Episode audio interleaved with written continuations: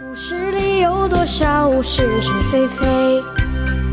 故事里有多少？《侍卫官杂记》，作者宋乔，由事了播讲。故事里的事，说不是就不是，是也。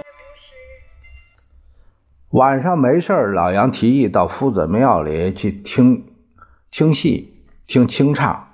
我反对，因为京戏根本听不懂。哎，那要不要找个地方打沙蟹？老李突然他这样问：“哎呀，好极了！”老杨也很高兴。什么地方啊？哎，什么地方？没有。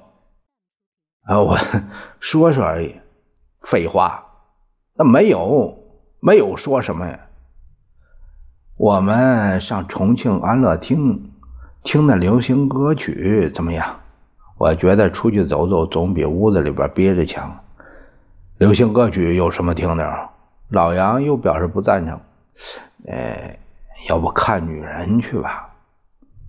中央日报上广告说啊，有两个新从上海来的女歌手住在该厅候教，一个叫王蝶，一个叫玫瑰，呃，大概都不错。你你怎么知道不错呀？报上说啊，那王杰身材健美，玫瑰娇小玲珑。我还要背那个广告词呢。哎呀哎呀，算了算了啊，广告怎么能信得过呢？老李拦住我了，我们不妨去看看吧。要是不灵，还能我们还不能拔腿就走啊？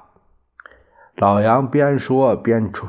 换衣服，我们三个人到了重庆安乐厅，一看见里面已经挤满了人，一个穿着白色制服的示意很殷勤的给我们带到了一张靠近音乐台的桌子坐下，他陪着笑脸问我们：“哎，那几位要不要点唱？”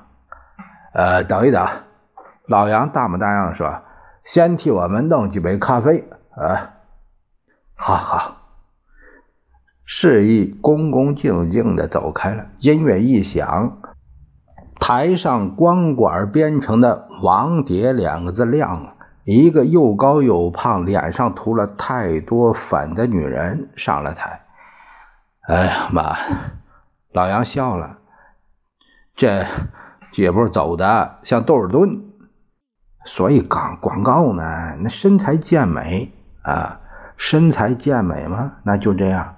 老李还还说呢，他张开嘴一唱更吓人，简直是破锣嗓。好啊，我们隔壁桌上居然有个人在捧场，我不由得转脸一看，原来是配着国大纪念章的人。哎。你知道这个人谁吗？他就是民社党的江永田。民社党参加国大之后，多少发点横财，所以也捧起歌女来了。玫瑰接着也上台唱，他又瘦又小，和王蝶形成了强烈的对照。江永田又叫了一个好，别的桌上客人。都往他这桌上看，他更是得意，颠头拨脑的，装出行家的派头。他到底在捧哪个歌女啊？我问老杨，怎么两个人上台他都叫好？这不是目标不清吗？哎呀，你管他做什么呀？老杨笑了，他这是穷乍富。不能不充阔佬，而且双管齐下，一向是民社党的政治手段呐。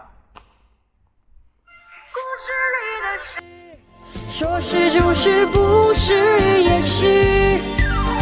故事里的事，说不是就不是，是。